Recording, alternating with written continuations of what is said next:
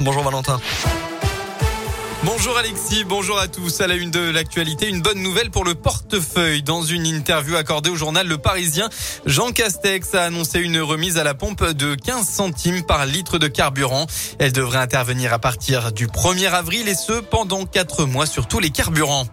En parallèle, il a aussi annoncé l'ouverture de la quatrième dose de vaccin aux plus de 80 ans ayant reçu leur dose de rappel depuis plus de trois mois face au léger rebond de l'épidémie de Covid.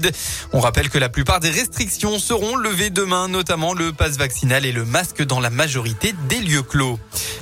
Près de Lyon, ce matin, un feu d'appartement s'est déclaré à Vaux-en-Velin, avenue Voltaire. L'alerte a été donnée à 7h30. Le feu est parti du huitième étage d'un bâtiment qui en compte 15.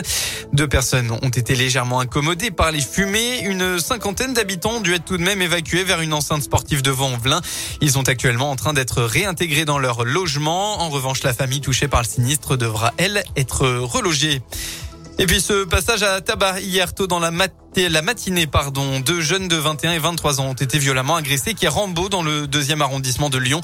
Les deux victimes, respectivement gardiens de la paix et policiers adjoints à Lyon, sortaient d'une discothèque quand un individu a importuné la jeune fille qui les accompagnait.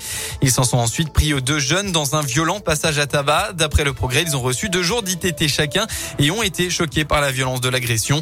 Trois suspects ont par ailleurs été placés en garde à vue.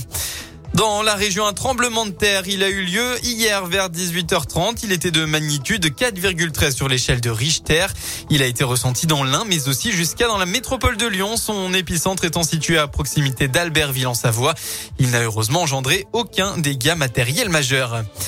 Dans le reste de l'actualité, les militaires russes continuent de bombarder l'Ukraine. Outre l'encerclement de la capitale, Kiev, ils ont bombardé tôt ce matin une base militaire située dans la région de Lviv, à 20 km de la frontière polonaise.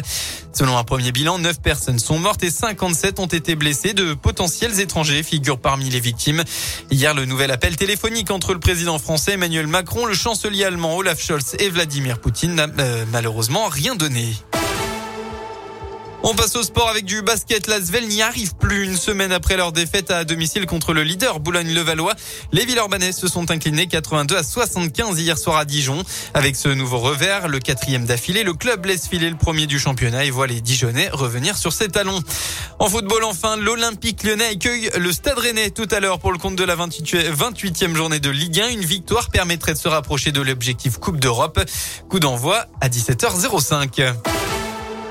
On passe enfin à la météo pour votre dimanche. Eh bien, les éclaircies vont dominer encore un tout petit peu votre matinée dans le Rhône. Malheureusement, hein, vous le savez, ça ne va pas durer. Les nuages vont s'imposer dans l'après-midi et vont amener des averses dans la soirée.